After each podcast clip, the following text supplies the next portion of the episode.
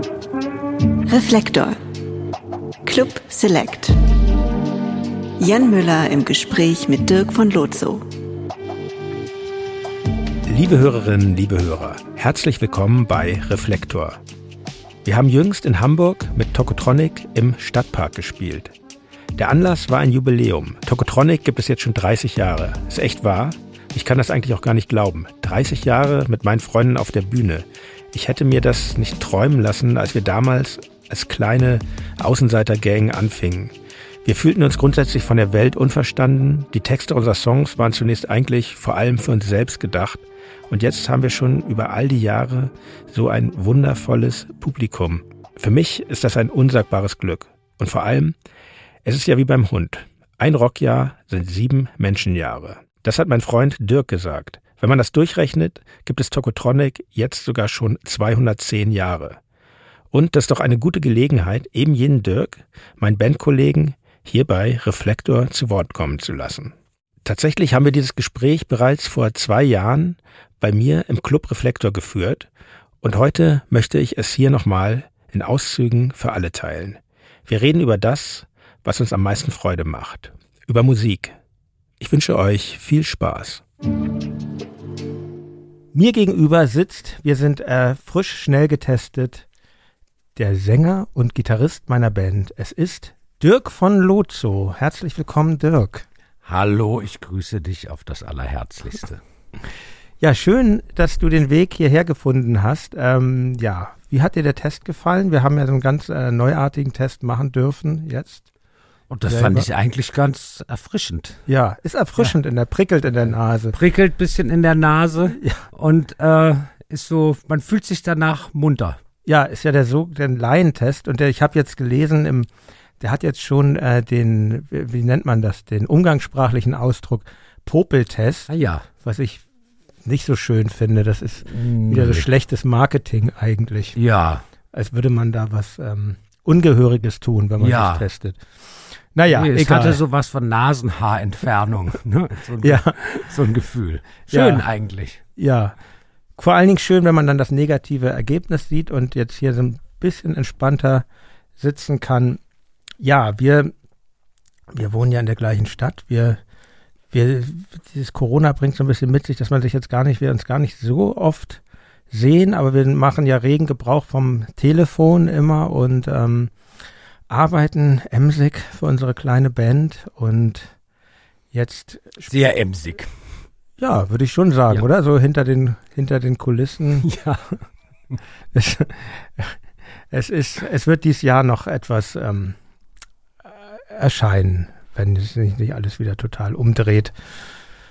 Ja, und äh, wir reden, wir reden, wir fangen einfach mal an, auch mit Musik. Wir reden, wir hangeln uns ja wie immer an so einer kleinen Playlist äh, lang. Du hast drei Stücke mitgebracht, ich habe ein Stück mitgebracht und wir fangen gleich an mit dem ersten Song, den du ausgewählt hast.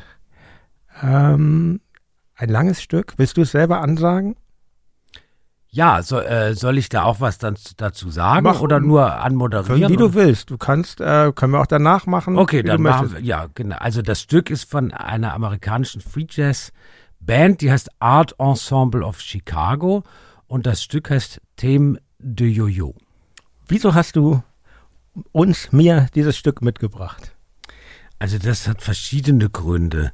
Also der eine ist, dass ich das Stück wirklich wahnsinnig toll finde ähm, und in der letzten Zeit oft gehört habe oder auch in den letzten Jahren oft gehört habe. Das Art Ensemble of Chicago. Ich habe so ein bisschen äh, Recherchen gemacht für mich, weil mich es interessiert hat, Free Jazz. Und die letzten Jahre habe ich viel, viel, viel mehr Jazz gehört als äh, die ganzen Jahre vorher.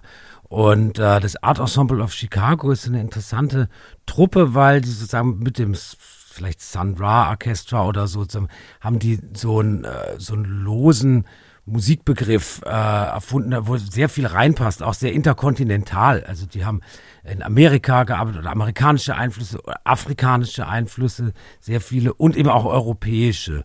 Und dann haben sie ein Album gemacht, das ist noch gar nicht so alt, von, glaube ich, von 2001 oder so oder zwei. Äh, das heißt An American Swinging in Paris. Und das ist so ein bisschen eine Hommage an Paris als Jazzstadt in den 50er Jahren. Äh, und aus diesem Album stammt dieses Stück. Und ich habe es deshalb ausgewählt, weil äh, es mich erinnert an die letzte Auslandsreise, die ich äh, gemacht habe, nämlich Silvester 2019 auf 20 in Paris.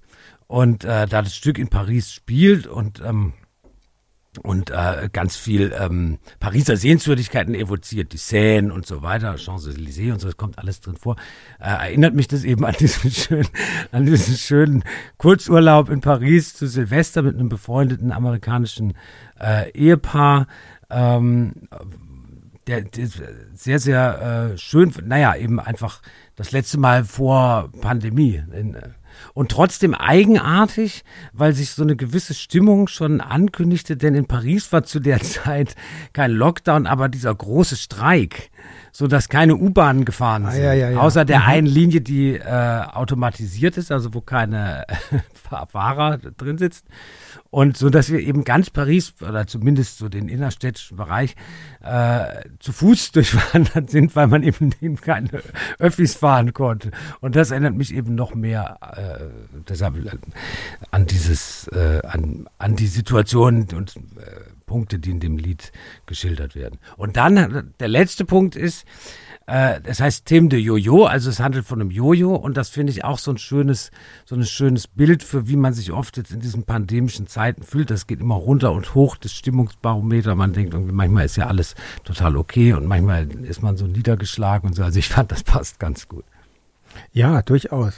Schön, sehr bassdominant natürlich auch durch ja. diesen Basslauf. Ja. Ähm, gefällt mir auch deshalb natürlich gut. Ich ähm, ich dachte auch so, wenn die Bläser dann erklingen, musste sofort an unseren Studioaufenthalt, an unseren letzten in Hamburg denken bei, bei der Tobias Levin. Das, weil das so sehr auch diesen Charakter hat, dieser Musik, die da irgendwie immer so im Hintergrund lief. Also die jetzt nicht für unsere Platte relevant war, aber so, was ich Tobias immer so verbunden habe. Ah, das ist interessant, weil ich glaube, dass die Platte ungefähr zu der Zeit, als wir im Studio bei Tobias Liebermann ja, rauskamen. 2002. Ja, ne, ja, ja. erstaunlich. Aber ich hätte die da nicht identifiziert, hätte das nicht. Nee, ich glaube auch nicht, aber so dieser Charakter überhaupt, diese, diese Art von Sätzen. Ja. Und ähm, ja, das kann das gut verstehen. Mit dem vermisst du das Reisen sehr eigentlich? Mehr mit der Band oder mehr privat oder wie? Also, ich bin ja eigentlich eher ansässig und ortsbezogen. Ich bin nicht so ein Globetrotter.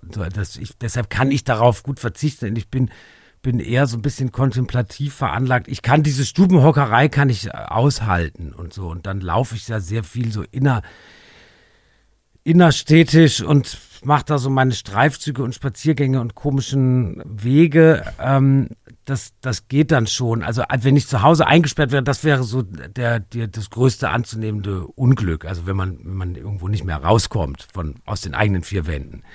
Deshalb so Reisen ins Ausland, das ich, aber es ist natürlich was, was, woran man oft denkt und wo man sagt, das ist natürlich, äh, ist jetzt, war jetzt nie möglich und war ja schon ein Teil dessen, was man gemacht hat, sowohl mit der Band als auch, als auch privat. Und ja.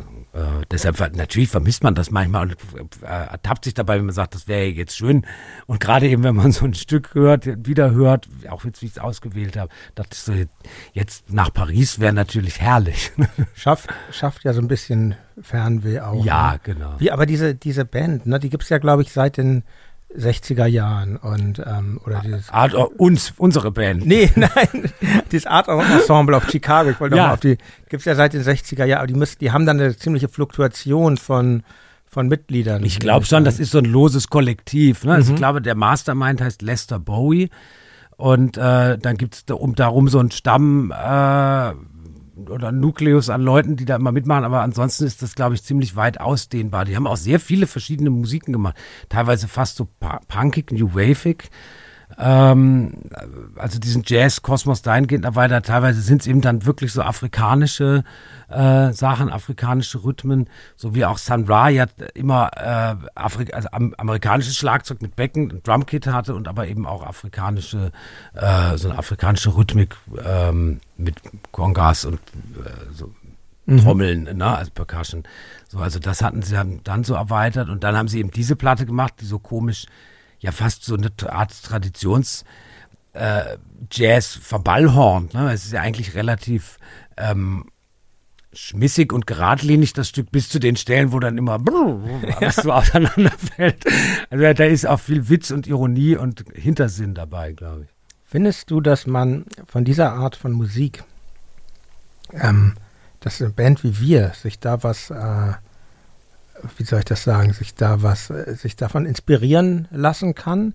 Also Hintergrund der Frage ist, weil, weil du auch San Ra sagtest und finde ich ja auch ganz toll und ähm, bin jetzt kein San Ra-Experte, aber da haben mich schon so ein paar Stücke sehr in den Bann gezogen, sag ich mal. Und, ähm, er hat ja auch sehr viel veröffentlicht. Ja. Da Experte zu sein ist es gibt ja viel, Aber es gibt ja viele, viele, die das sich so auf die Fahnen geschrieben ja, haben. Ja, und, und, und gerade das, das möchte ich ansprechen, wenn das Leute aus der Popmusik ist, finde ich, hat das oft so ein, ähm, obwohl das so tolle Musik ist, gar nicht so, ein, so einen guten Einfluss. So. Es, es führt oft zu schlechten Ergebnissen, finde ich.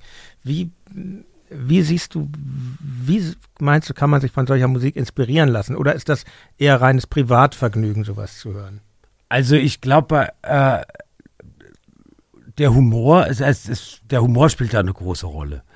Und ähm, ich könnte sagen, so von der von, vom Stammbaum her ist es so, gerade als wir angefangen haben, haben wir ja oft so komisch, ähm, ja, bisschen verrückte Parts in den Songs gehabt, die jetzt so der Logik enthoben waren, also dem Log der Logik vom Songwriting enthoben waren. Also zum Beispiel dieses eigenartige Solo bei Wir sind hier nicht in Seattle, Dirk, äh, mit dem mit dem Casio äh, mit dem Casio Keyboard ja. und so. Das ist ja eigentlich wie so eine Art angeeigneter Free Jazz ähm, Genau, ohne eine Ahnung davon zu haben, Move aber so. Und, so. Ja. und ich glaube, es kommt so ein bisschen aus, aus einer amerikanischen Tradition, weil es ein paar Popmusiker gab oder ein paar Musiker gab, die ich, bevor wir uns kennengelernt haben, noch in Offenburg gehört habe, die eben auch Free Jazz äh, beeinflusst waren. Das ist die geniale Überleitung zu dem Stück, was ich nämlich ausgesucht ah, habe. Ja, und zwar würde ich sagen, das waren Bands wie Shockabilly, Eugene Chadburn, und ähm, Jet Fair von Half Japanese. Die, äh, das wären so zwei, die mir einfach, die, die sich so ein bisschen in diesem Kosmos, ähm, ja, da so ein bisschen grenzgängerisch waren. Vielleicht ist es, könnte man auch sowas wie diese Knitting Factory Szene oder sowas sagen. Also daher kannte ich das. Also ich bin über solche Leute, die eher im Rock, Pop, Underground, Punk Bereich war, daher so zu verorten waren, dann auf die Originale gekommen, die die sich, glaube ich, auch schon so ein bisschen spielerisch angeeignet hatten. Ne?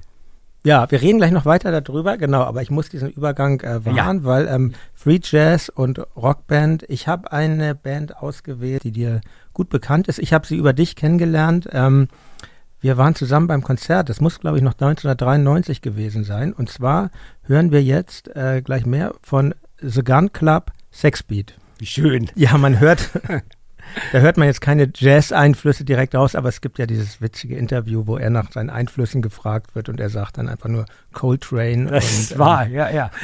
Das ist, glaube ich, in, der, in einem spanischen, der war ja zu Gast mit Club Jeffrey Lee Pierce in so einem spanischen TV-Format, äh, so eine Art Formel 1 oder so.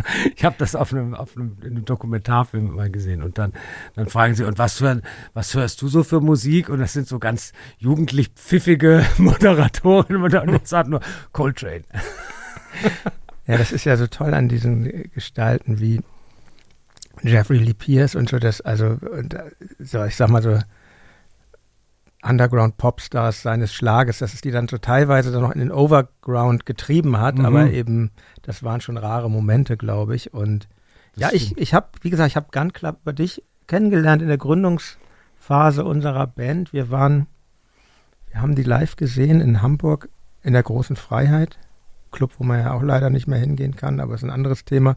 Ähm, und hat mich wahnsinnig beeindruckt, weil, weil ja, ich kam damals ja so eher so aus der Punk-Szene und hatte so angefangen, so mich diesem ganzen Hamburger Schule-Kosmos anzunähern, zusammen mit Arne schon bevor wir uns kennenlernen, aber ich kannte auch andere Underground-Bands jetzt, aber die dann eher so aus dem Punk, das ist ja auch Punk-Bereich, aber irgendwie kannte ich es trotzdem nicht und ähm, ein sehr charismatisches Konzert. Ja, obwohl der Sänger Jeff Philippius da, glaube ich, schon ziemlich krank war. Ne? Es müsste eigentlich die letzte, das letzte Album Lucky Jim gewesen sein, was sie da betourt haben. Nehme ich an, ja. Ja, und äh, ich glaube, da ging es ihm schon nicht mehr so besonders. Das sah man gut. ihm auch an und das äh, hat, war aber auch, glaube ich, Teil der Faszination. Ne? Und ähm, ja, ging dann jetzt auch nicht so lang wie jetzt bei, bei, bei, bei, bei anderen Bands, wo ich das dann irgendwann so ein bisschen pervers auch fand, diesen Verfall, dann so auf offener Bühne zuzuschauen, wie Mark E. Smith oder so, das, mhm. der dann ja noch, ja, das, das war schon, war ja nicht so alt eigentlich. Ich weiß gar nicht, was er, was er für eine Krankheit hatte. der Jeffrey Lee mhm. Pierce, ja, ich glaube, er ist eigentlich relativ bald nach, nach diesem letzten Album gestorben. Ne? Und ich glaube, er ist an ich, will's, ich will, will, will niemand irgendwas unterstellen, aber ich glaube, er ist an Leberkrebs gestorben. Hm. Vermut, ja, irgendwie war da sowas, ja. Ja, das war so eine, eine der Musiken, die du mit nach Hamburg gebracht hast. Also für mich jetzt persönlich, das war natürlich in Hamburg war schon Existenz, aber in meinen, in meinen Dunstkreis, dann erinnere ich mich noch an, an, an Towns van Zandt, ähm, was mir vorher auch nicht so geläufig war und ähm ja, ich habe so eine, ich habe so eine, eine leichte Neigung zum Country und äh, Folk. Das ist irgendwie, auch Gun Club waren ja in ihren späteren Alben sehr, äh, teilweise sehr Country Blues, würde ich sagen, blueslastig. Dann auch eine große Hendrix-Schlagseite gab es bei Jeff Philip Pierce, also diese Blues, Aber immer mit so einem ja, leichten Country-Einschlag. Und Towns Van Zandt natürlich äh, äh, erst recht, ne, als, als einer der großen amerikanischen Folk-Country. Ja, da war ich nicht mit, als, als ihr da beim Konzert wart. Das ärgert mich im Nachhinein ein bisschen. Der war, glaube ich, mehrmals in den 90ern noch in Hamburg. Dann. Ja, der war, hatte ja dann so ein bisschen eine Renaissance zu der Zeit, weil eben Alternative Country und Alternative Folk und all sowas oder Neo-Folk oder wie man das so bezeichnet, das wurde populär. Da gab es viele Bands, die sich auf diese, auf diese Musiker ähm, berufen haben. Und da gab es dann, glaube ich, so ein paar Konzertveranstaltungen, wirklich sehr honorig und mit ganz viel Liebe Touren mit Towns Van Zandt veranstaltet haben und ihn immer wieder nach Deutschland geholt haben, was gar nicht so einfach war, weil die Touren, äh, ich weiß noch, dass ich mal mit einem von diesen Veranstaltern oder auch Tourbegleitern sprach und er sagte, er ist jeden zweiten Abend nicht ansprechbar. Und äh, verjuckt ähm, immer sein ganzes Geld, weil Townsend Sand war spielsüchtig und alkoholsüchtig und er hat aus allem ein Spiel gemacht. Also immer, wenn er die Gage hatte, hat er dann am nächsten Tag, wenn sie mit dem Auto, sagen wir mal, von Köln nach Hamburg gefahren sind oder so, oder äh, hat er äh, so äh, ähm, fast manisch solche Wetten gemacht, dass das nächste Autokennzeichen mit so und so oder so und so oder. Das ist ja zwanghaft. Ja, wirklich fast. zwanghaft und hat eben ja. immer und alle haben immer davon abgehalten, haben gesagt, so, verspiel doch nicht dein ganzes Geld. Und aber das war muss irgendwie so sein Ding gewesen sein. Und ich weiß, das letzte Konzert, was ich von ihm gesehen habe, war im Hamburger Knust und da saß er. Im Knust gab es hinten also wirklich, man kann es nicht als Backstage bezeichnen. Es war so ein winziges in dem alten, in dem alten Knust. In dem alten noch, Knust an der Brandstreet, genau. Äh, und da war so eine Garderobe und hinter der Garderobe war so ein also Mini-Kabuff mit einem Kühlschrank. Hm, ich kenne das, genau. So. Das ist ja so ein was wird ein Abstellraum? Wie eigentlich. so ein Abstellraum. Und das war eben das Backstage und dann weiß ich dann, das Knust war auch voll und äh, dann musste man eben von diesem Backstage, du weißt ja, das ist das Schlimmste, wenn man auf Tour geht, wenn das Backstage ja, darüber reden wir gleich noch. hinter der Bühne ist. Aber mach mal die Geschichte, dann werden wir gleich mal über die Backstage-Situation reden. und, und es war wirklich, weil ich hatte mich natürlich ganz nach vorne hingestellt, weil ich so ein großer Fan war und es war wirklich ein sehr trauriges und aber gleichzeitig auch bewegendes Bild, wie eben der Tourbegleiter den Towns Van Zandt dann aus diesem Kabuff rausgeholt hat und ihn gestützt hat am Arm. Er war ganz schmächtig und, und lang und dünn und aber sehr zerbrechlich, fragil und äh, ihn eben so durch diese Leute hindurch äh, dann da auf so einen Barhocker gesetzt hat und, äh, und man dachte, wie kann dieses Häuflein-Elend jetzt überhaupt äh, irgendetwas darbieten, sondern aber in dem Moment, als er seine Gitarre genommen hat, fuhr so wie so ein wie der Geist der Musik in ihn und er konnte das oder auch von seinem Körpergedächtnis her und so und hat fantastisch gespielt und gesungen und äh, dann wurde er wieder sozusagen nach dem Konzert wieder zurückverfrachtet. Ja, würdelos auch teilweise, denkt man dann, ne? Ja, aber, aber, in seinem Vortrag war es unglaublich würdevoll. Ja, ja, ja, ne? das, das, glaube ich, aber so die Umstände meine ja. ich, ne? Das ist, ähm, das, aber in diesem alten Knus, das fällt mir gerade, da gab es ja eine, eine, Menge gute Konzerte, also Palace Brothers oder ich sag, wie, wie hießen denn noch diese Sold American? Hab mhm. ich, haben wir die da zusammen gesehen? Ich mhm. weiß es nicht. Das war auch ein tolles Konzert, mhm. wo diese drei Leute da immer mhm. und dann, die haben, ich meine, wir mögen ja die Lüftung auch nicht bei Konzerten, weil es zieht, insbesondere wir beide. Ja. Das wird übrigens jetzt nach Corona ganz schlimm werden. Das wird ganz schwierig. Man wird nie wieder die Lüftung abstellen können. das wird ganz also, schwierig. Wenn sich unsere Zuschauerinnen und Zuschauer bei Konzerten fragen, warum es bei uns immer so heiß und stickig ist, das liegt daran, dass wir diese Lüftung ablehnen. Vor allen Dingen diese modernen Lüftungen in den modernen Clubs. Und ja, aber wir werden sie nie wieder ausstellen dürfen, da bin ich mir ziemlich sicher. Ja. Also aber was war das bei Sold American? Die genau, bei Sold American Geräusch hat es andere Gründe. Ja, ja. Die, die Lüftung hatte so ein leises Surren gemacht und die hatten so ganz langsame, irrsinnig niedrigschwellige Songs. Und die haben dann immer so, haben die sich immer, hatten glaube ich alle Sonnenbrillen auf, mhm. haben dann immer so nach oben geguckt. Was ist denn das für ein störendes Geräusch? ja. ja, es war auch eine tolle Band. Ja, weiß nicht, was die heute machen. Ja, ich weiß es nicht, es gab in Hamburg dieses Label Moll ne, von Detlef Dietrichsen, der mhm. hatte sie rausgebracht. Mhm. Und ich hatte vorher von denen auch nichts gehört und irgendwie hatte der sie so protegiert. Es war eine ziemlich honorige äh, Angelegenheit des Labels, viele gute Sachen ähm, veröffentlicht haben, sehr, sehr liebhabermäßig. Stimmt. Ja, hab's auch nicht weiter verfolgt. Keine Ahnung. Schwierig für kleine Plattenfirmen heutzutage. Und ähm, ja, aber diese Backstage-Situation, ja, das, das muss man nochmal dazu sagen, dass man ja auf, auf, auf, auf Tournee, zumindest wenn man so ein bisschen äh, dünnhäutig äh, veranlagt ist, dass man dann von so komischen Sachen abhängig ist, die von denen man sich, also bevor ich in einer Band gespielt habe, überhaupt kein Bild gemacht habe. Mhm. Wie, wie nervig eine Sache zum Beispiel sein kann. zum Beispiel, wenn es kein, wenn, wenn man die Bühne nicht vom Backstage aus ja. betreten kann. Das ist, das, das ist wirklich ja nicht, sehr nervig. Hat ja nichts damit zu tun, dass man jetzt die Menschen scheut, aber wie, man geht vielleicht nochmal gern zur Toilette oder so. Es ist. Ja, das sind so verschiedene Stadien, also oder verschiedene ja. Grade, ne? Die, die, der, der, in, im Backstage gibt es eine Toilette und die ist auch funktionstüchtig und so äh, und äh, begehbar, ja. aber es gibt keinen direkten Zugang zur Bühne. Es, ja. Das ist so, und dann gibt es aber den absoluten Härtefall, es gibt keine Toilette und auch keinen direkten Zugang zur Bühne. Das heißt, man muss vor dem Konzert noch aufs Zuschauer, Zuschauerinnen, also Toiletten, weil das ist natürlich ganz entmystifizierend. Vor allem, wenn man so ja. ein bisschen auf, aufregungsbedingt etwas, den etwas stärkeren Harndrang vor dem Konzert hat. Es wirkt wenig Rockstar-like, wenn man dann immer so, oh, ich muss noch mal und so. Und dann sehen das alle. Ja, und dann wird man doch auf die Schulter geklopft, schönes Konzert ja, und so. Und man denkt so, macht mal, spielt mal ach. das gleich.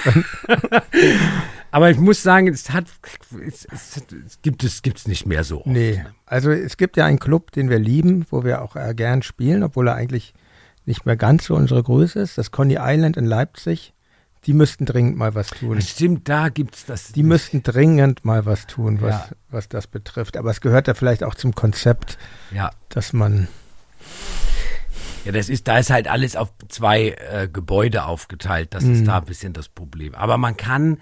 Äh, föderalistisch. Äh, ja, man kann. Äh, ja, was kann man? Ja, man kann da so zur Seite wenigstens rausgehen. Also man muss nicht durch das Publikum. Stimmt, das nein. Man kann da so zur Seite rausgehen und also zur Not. Ja. So, aber jetzt müssen wir das nicht weiter ausführen. Nein, das wird auch dann zu, ähm, zu, äh, zu intim, Ja. sage ich mal. Zu intim. Aber ähm, vielleicht sind äh, so sen- Sensibelchen, sensible Künstler auch ein ganz gutes ähm, Stichwort für den nächsten Song, den du uns mitgebracht hast. Das ist ein Brite. Möchtest du es vielleicht selber ansagen? Du Ja. weißt- Das Stück heißt I Can't Make Love to You Anymore und ist von der britischen Band Felt. aus dem Jahr 1989, glaube ich. Kann das sein? Könnte sein. ne? Das ist, glaube ich, von ihrem letzten Album. Ah ja. Ja, was, was verbindet dich mit diesem Lied? Also Feld war eine Band, die ich schon in meiner Schulzeit gehört habe. Ne? Die waren eben so in den 80ern, Mitte bis Ende der 80er Jahre aktiv, vielleicht so ungefähr zehn Jahre, weiß ich nicht genau. Und haben da in der Zeit aber eine ganze Menge äh, Platten, Singles, EPs. Ohne Ende, ne? Eine ganze Menge sagen, ja. jedenfalls, ja. Also sehr, äh, äh, was auch so ein bisschen an, an uns, unsere Arbeitsweise der frühen Jahre erinnert, dass man alles so raushaut. So, und die haben, haben äh, dabei auch nicht so wahnsinnig viel Wert auf Perfektion und sowas gelegt. Obwohl die Platten Wobei das hier ja, das ist ja sehr, ähm, fast schon gediegen, Ja. gediegene Schönheit. Das so, ist ne? sehr, sehr schön, ja. Und ähm, deshalb war es war so eine Band, die in meiner Schulzeit äh, in Offenburg äh, war, war mir das total wichtig und es war so fast ein bisschen identitätsbildend, das zu hören. Also ich hatte Platten von denen und mein Freund Alexander hatte Platten von denen und wir fanden das irgendwie super, diese Art, ähm, diese Art so komisch beleidigt, dabei trotzig, aber trotzdem fragil zu singen. Und äh, der Sänger Lawrence hat eben so, wie viele Sänger zu der Zeit, so, eine, so einen idiosynkratischen Gesangsstil rausgebildet. Wir haben Jeffrey Lee Pierce vorhin gehört, da war es so dieses, ist diese komische Gejaule, was Ja, kann man sagen. Also, Hyänenartig. hyänenartige Gejaule, was er so perfektioniert hat. Bei Mark E. Smith war es, sind es diese komischen Endungen, ne? Dieses, Geschnauze. dieses Geschnaute und dieses, weiß nicht, ob das so ein Manchester-Dialekt ist, dieses Wrong na, und so, diese, diesen Schlenker nach oben, wie so ein, wie so ein Häkchen eigentlich, was man immer noch so dranfügt. Und bei Morrissey war es so dieses bisschen Murzin-artige, äh, äh, ah, Schön. und, ähm, und Lawrence von Feld hatte sich was ganz Tolles ausgedacht. Der hat so die akustische Entsprechung zu so einem, zu so einer Faggy Gesture gemacht, zu so einem Hände, so einem, äh, so einer Hand, die so Mhm. schlaff nach unten hängt. Weil er geht mit der Endung, wenn er singt, eben immer nach unten. Anymore. Und äh, das wirkt so ein bisschen, ähm, Und das ist ja auch dieser leicht, dieses leichte Abdriften ins Sprechen aus dem Singen. Genau, ins Sprechen, weil er sich, glaube ich, selber wähnte, mehr als ein Poet, als ein, als ein Sänger im klassischen Sinne. Ne? Also die, auch die Fotos von ihm, wenn man, sich das jetzt anguckt, man, stilisiert sich immer so ein bisschen zu so einer Art Arthur Rimbaud und äh, das hat alles sehr viel mit so französischem Symbolismus und äh, äh, ähm, Dekadence-Literatur und so zu tun. Und äh, das ist natürlich total albern, aber wahnsinnig schön. Und wenn man so ein bisschen unverstanden sich fühlt, also ein bisschen außenseitermäßig daherkommt, dann ist, spricht das wahnsinnig zu einem äh, als, als, als Jugendlicher. Also mich hat das wahnsinnig angesprochen. Er hat ja auch irgendwie eine lange Zeit an, äh, nur im Bett verbracht, glaube ich, ne?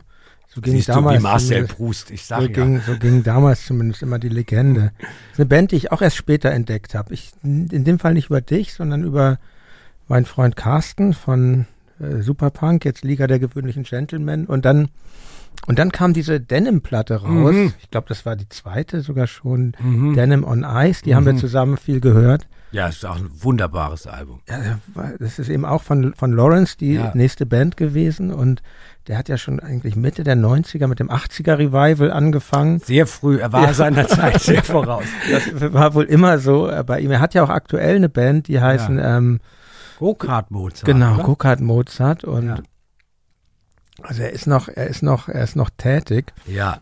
und Ja, er ist ein toller, äh, er war wirklich ein toller Texter. Also er hat sich das nicht nur eingebildet, er hatte schon sowas Rambo-artig Genialisches. Auch, er war, muss auch wahnsinnig jung gewesen sein, als er angefangen hat. Also da, auch das hat er mit solchen Figuren mhm. wie Rambo äh, äh, gemeinsam. Und ähm, ich habe das Stück auch deshalb ausgewählt, weil ich, weil ich dachte, ich habe es ewig nicht mehr gehört, weil ich dachte, wir sprechen bestimmt auch über Toko und so. Und man merkt eben bei diesen Titeln, er hat, die Feld hatten die, diese Eigenart, den Stücken sehr lange Titel zu geben, mhm. äh, die teilweise auch so ein bisschen kryptisch waren. Sowas wie Sunlight Bath, The Golden Glow oder Dismantled King is off the throne und so. Und eben I can't make love to you anymore. Und ich finde, das hat was von der Sperrigkeit, von der frühen, den frühen Toko-Stücken ja. irgendwie. Und eben ich aber auch euch ja. wegen eurer Kleinkunst zutiefst und so. Mhm, sicher, aber eben auch ganz einfach eigentlich, ne? Auch wie alten Titel von uns, war ja sperrig, aber sehr alltagssprachlich auch. Genau. Und ähm, das ist ja, wenn ich es richtig verstehe, einfach ein Lied, ein irgendwie ein äh, schlecht laufende Beziehung oder jemand, der sich betrogen fühlte, der äh, kann nicht mehr und ja. ganz ähm, sehr selbstoffenbarend auch, ja. finde ich. Ja, sehr schmerzlich und ich mhm. habe so das Gefühl gehabt, so hat das auch noch niemand. Natürlich handelt es auch von mindestens temporärer Impotenz oder so. Das heißt ja nicht I can't love you anymore, sondern mhm. I can't make love mhm. to you anymore. Und das ist natürlich im Rockbereich jetzt eigentlich äh, nicht so. Äh, nee, ist nicht Whole Lotta Love. Ne? ja. Ist jetzt nicht so angezeigt bei so einem männlich kodierten Rock. Äh, insofern finde ich es äh, ist schon faszinierend. Und natürlich kennt jeder genau dieses Phänomen, aber keiner würde sich trauen, das so auf den Punkt zu bringen. Ja, ja, ist richtig. Also ist ähm, aber interessant auch eine Band, die ich meine ich glaube, das ist jetzt in, in England, also in Großbritannien, noch viel mehr eine Kultband als hier. Hier war das immer so eine Band, die bestimmten Musikkennerkreisen eher sehr hoch, hoch anerkannt ist, mhm. aber die, nie so den Durchbruch geschafft, mhm. den kommerziellen Durchbruch, glaube ich, jetzt auch nicht in England mhm. ist. Das, ähm, findest du eigentlich, dass das, ähm, dass es viele Bands gibt, die dem nicht, ähm, die nicht, äh, die ihm, die ihnen gebührende Anerkennung gefunden haben oder? Also, wenn ich mir die Sachen jetzt so anhöre, zum Beispiel wie das Stück oder auch äh, Gun Club, dann weiß ich schon, warum sie nicht die, die Anerkennung gefunden haben, weil es ist sehr eigenwillig. Aber damals zu der Zeit, als ich es gehört habe, fand ich es einfach wunder, wunderschön und viel, viel, viel schöner als das, was da so zu der Zeit in den Hitparaden rauf und runter gespielt wurde und weil es mich wirklich berührt hat und da war ich mhm. natürlich schon der Meinung, das kann doch gar nicht sein, dass man äh, fällt mir jetzt nicht sein, Duran Duran oder irgendwie sowas hört, wenn man auch so ein tolles Lied wie äh, äh, Sunlight Bath the Golden Glow von mhm. Feld hören kann. Ähm, aber ähm, natürlich objektiv haben, waren das wahnsinnig einflussreiche Bands.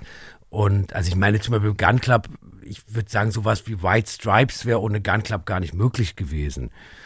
Und vielleicht wären auch sowas wie Bell and Sebastian, die dann später doch recht erfolgreich waren und in so einen Mainstream überschwappen konnten, ohne sowas wie Feld nie möglich gewesen. Diese Verbindung aus Poesie und, und Musik und Zartheit.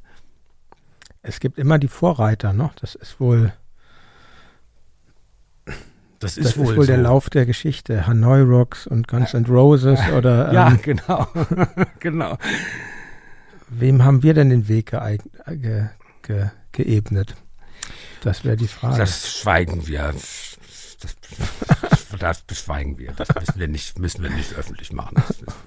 Wir wissen es. Ihr wisst es auch. Aber wir kommen ja schon klar. Es, es, naja, dann muss man auch dazu sagen, viele dieser Leute standen sich natürlich vielleicht auch etwas selbst im Weg. Ja, ich ne? meine ich ja zwei Jahre im Bett, das ist eine, kann man natürlich nicht touren, ne? Ja, ich glaube aber auch, dass er die zwei Jahre im Bett nicht ohne Grund verbracht hat. Ich glaube, dass da schon gewisse Substanzen im Spiel waren. Und bei Jeffrey Lee Pierce, die, wir, der Leberkrebs kam auch nicht von ungefähr. Also diese Leute haben schon sehr intensiv und mit großer Hingabe an ihrer Selbstzerstörung gearbeitet. Ja, sicher. Fehlt sowas heute? ich finde das kitschig mit dieser Selbstzerstörung, aber es ist natürlich fast, wenn man jung ist, findet man das faszinierend. Wenn man älter ist, dann versucht man diese Selbstzerstörung zu vermeiden, weil man weiß, dass sowieso alles endlich ist. Aber wenn man jung ist, findet man das natürlich wahnsinnig faszinierend, weil man natürlich diese Ressource Jugend und Körper und Gesundheit gar nicht, die man da hat, mit wenn man 20 ist, gar nicht so wertschätzt, wie man, wie man sie jetzt wertschätzt. Ja, das ist es wahrscheinlich. Ich glaube, es ist aber auch jetzt in unserem Musiksegment nicht mehr so en vogue tatsächlich. Es ist geil. Also klar gibt es da auch noch ähm, genug abhängig Substanz und Alkoholabhängigkeiten, aber es wird nicht mehr so nach außen getragen. Aber ähm, aber es, es, es gibt wahrscheinlich immer noch diese Erzählung. Ich hatte ja letztens das äh, Interview mit mit Haftbefehl und das funktioniert, glaube ich, eigentlich ganz ähnlich wie sowas, wie jetzt Gun Club oder so. Das ist halt, ähm, natürlich gibt es da noch ganz viele andere Ebenen, die dann ganz anders sind, aber ist wahrscheinlich so ein, der ist jetzt auch nicht mehr so jung, aber so ein Privileg einer, oder nee, Privileg ist es nicht, eine Sache einer, eines jüngeren Alters, würde ich auch so sehen. Ja, ich meine, diese Leute haben ja auch keine Sauf- oder Heroinlieder geschrieben. Es war ja sehr, es war ja sehr zwischen den Zeilen auch äh, so. Also ja, aber selbst bei The Fall gab es ja. bis auf ein, zwei Songs wie Bremen Nacht, wo er singt I was more than usually pissed, wenig Anspielungen auf, auf den ja wirklich offensichtlich. Genau, keine Sauflieder wie im Deutschpunk, wo genau, das so zelebriert wurde. Genau, vorhandenen Alkoholismus und bei auch bei Gun Club ja nicht. Es ging, glaube ich, da um so eine um so eine literarische Verbrämung der Sache äh, und sich selber in, in solche Kunstfiguren hineinzusteigern. So, das war, glaube ich, die Hauptsache. Und da gehören natürlich dann eben äh, im Fall von, von, äh, von Jeffrey Lee Pierce Alkohol dazu, weil ich glaube, er hat sich immer auch in der Rolle von so einer Art Schrift, Südstaaten-Schriftsteller wie William Faulkner oder sowas gesehen. Und bei Lawrence waren es dann eben diese eher aus dem französischen Raum stammenden äh, Dichter und ähm, tja, das macht es ja auch so schön, dass, dass es nicht, es wird ja nicht so aufdringlich, äh, jetzt wie beim Saufpunk.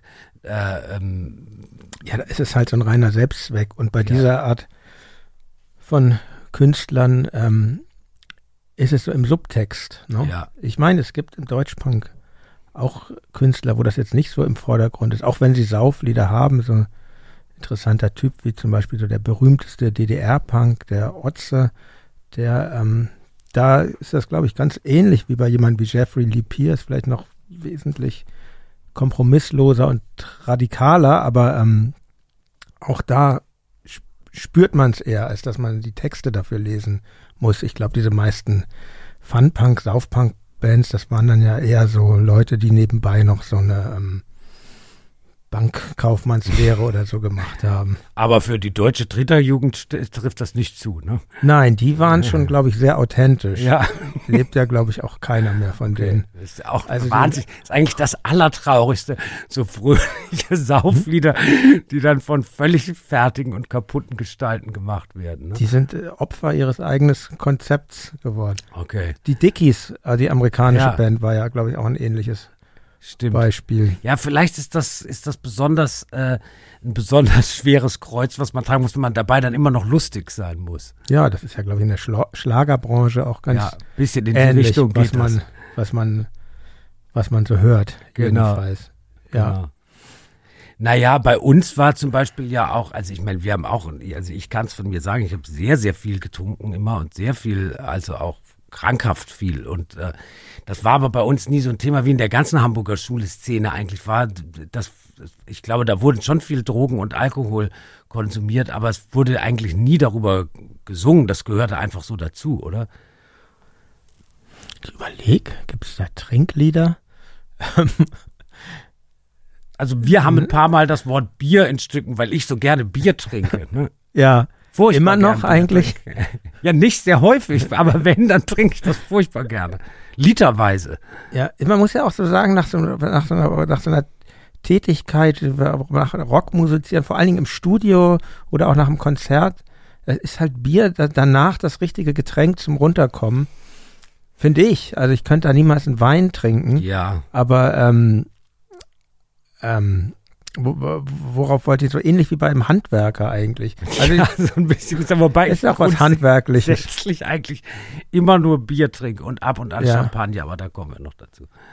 Da kommen wir noch dazu, stimmt. Ähm, aber ähm, ja, aber ja, aber also auch nicht mal so abends ein Gläschen Wein. Oder? Nee, ich trinke überhaupt nicht gern Wein. Wirklich überhaupt nicht. Du bist doch halber Franzose, kann man ja auch mal äh, offenbaren. Ja, aber du darfst nicht vergessen, in Straßburg äh, ist eine der größten französischen Brauereien, Kronenbuch.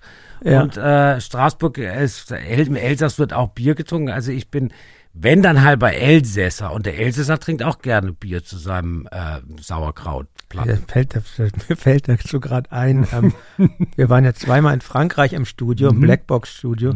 Da gab es ja immer diese, da hier, da gab es ja nicht diese Sixpacks, sondern diese, auch keine Kisten wie hier, sondern diese riesigen Pappummantelungen mit diesen Mini-Fläschchen Mhm. Ja. Bier, die man, Flaschenbier, 02. 02, die man so aufdrehen konnte, aber Kronenburg. das war Kronenburg. Ja.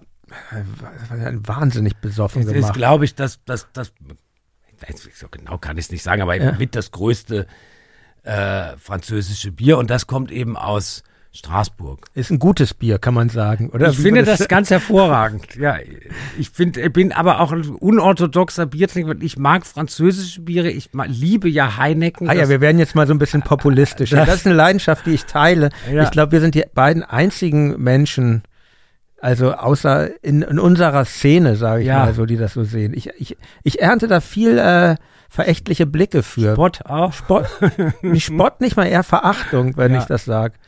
Wie geht dir das? Oder hast du Freunde? äh, Wegen sag- Heineken. Ja, Heineken. Jetzt explizit Heineken. Ja, Heineken ist ganz köstlich. Ist aus äh, Niederländisch, oder? Ja, Glaube- ja. aus Amsterdam. Mit diesem roten Stern, also Ja. wunderbar. ja. ist ganz köstlich. Aber man, man, man ist nicht hoch angesehen, wenn man das trinkt. nee, dann gibt's auch so ein paar belgische Bier, schmecken auch super. Ja, Belgien ist ja eh das, das Land und auch das Land des Bieres. Ja, manche sagen so, manche sagen so, aber äh, also biermäßig sind Ja. Mhm. sie ganz weit vorne. Und eben diese französischen Biere schmecken mir auch. Aber mir schmecken auch bayerische Biere und tschechische Biere. Also ich bin ein Biertrinker. Und diese amerikanisch gezapften, die waren auch sehr ja, gut. das schmeckt auch ganz gut. Das war der Auszug aus meinem Gespräch mit Dirk. Wer das ganze Gespräch hören will, der kann dies im Club Reflektor tun. Für einen schmalen Taler könnt ihr Mitglied werden in meinem Club. Es gibt dort jeden Monat eine exklusive Folge. In letzter Zeit waren tolle Musiker wie Ava Vegas, Salo oder Hendrik Otremba zu Gast. In der kommenden Folge im September werde ich mit Helen und Patrick von der Band Gewalt sprechen. Es gibt einmal im Jahr ein digitales Mitgliedertreffen und außerdem könnt ihr auch von mir gezeichnete und handkolorierte Comiczeichnungen bekommen. Schaut euch doch die verschiedenen Pakete der Mitgliedschaften einfach mal an. Den Link findet ihr in den Show Notes. Ich freue mich über alle, die mitmachen. Und nächste Woche geht es hier weiter mit einem neuen Interview mit Fanny van Dannen. Vielen Dank. Euer Jan Müller.